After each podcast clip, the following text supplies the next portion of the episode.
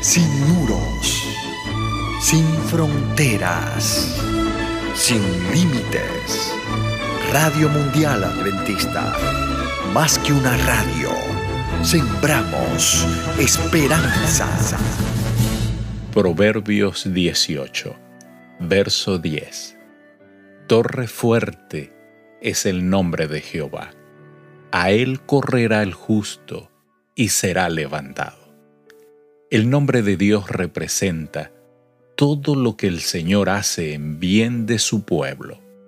Cuando Moisés pidió ver la gloria de Dios, se le permitió oír la proclamación del nombre de Jehová, en la forma de una descripción de la misericordia y de la paciencia divina. Éxodo 33, versos 18 al 34.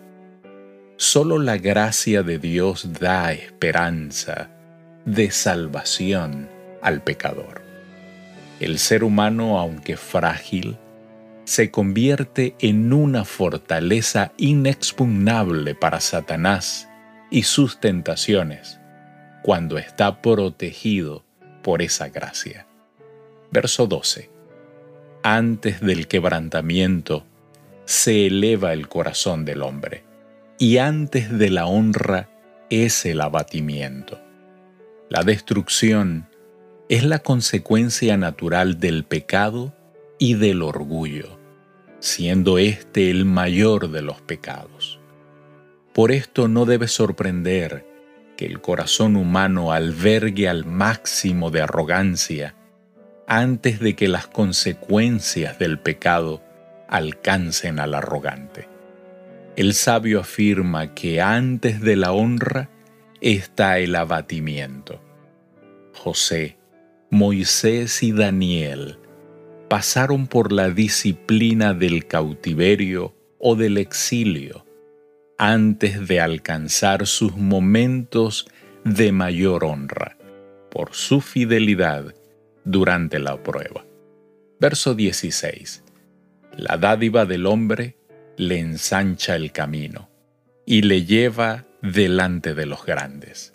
Algunos han pensado que este versículo significa que el soborno le permite a quien lo da que se relacione con los que puedan pervertir la justicia en provecho suyo.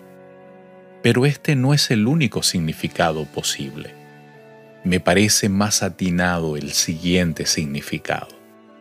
La palabra que se traduce como dádiva es diferente de la que se traduce como soborno en Proverbios 17:8.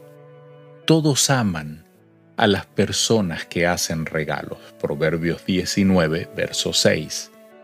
Y el dadivoso se granjea amigos. He visto dadivosos reconocidos por toda una nación, porque la gente admira y se maravilla por las personas de buen corazón. Verso 17.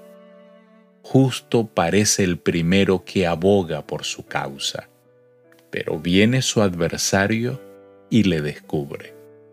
Cuando se asiste a un juicio, se ve que esto es así es natural y parece bueno a las personas presentar sus propios casos en la forma más ventajosa posible, en consonancia con la manera en que verdaderamente ocurrieron los hechos.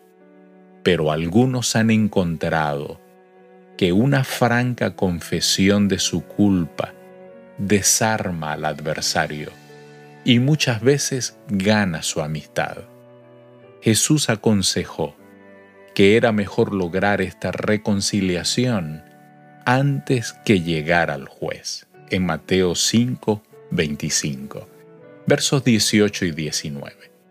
La suerte pone fin a los pleitos y decide entre los poderosos. El hermano ofendido es más tenaz que una ciudad fuerte, y las contiendas de los hermanos son como cerrojos de alcázar. La suerte Cuando ambas partes aceptaban la decisión del Señor, según se lo indicaba la suerte que se echaba, y así se impedía un nuevo conflicto entre poderosos litigantes y se ponía fin a sus pleitos. Con referencia a la costumbre de echar suertes, tendríamos que recordar los pasajes de Josué, capítulo 7, verso 14, de Proverbios 16, 33.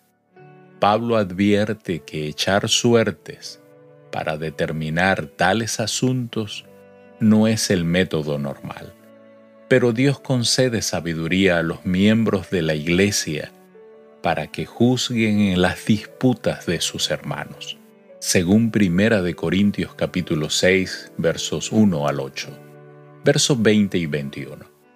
Del fruto de la boca del hombre se llenará su vientre, se saciará del producto de sus labios. La muerte y la vida están en poder de la lengua, y el que la ama comerá de sus frutos.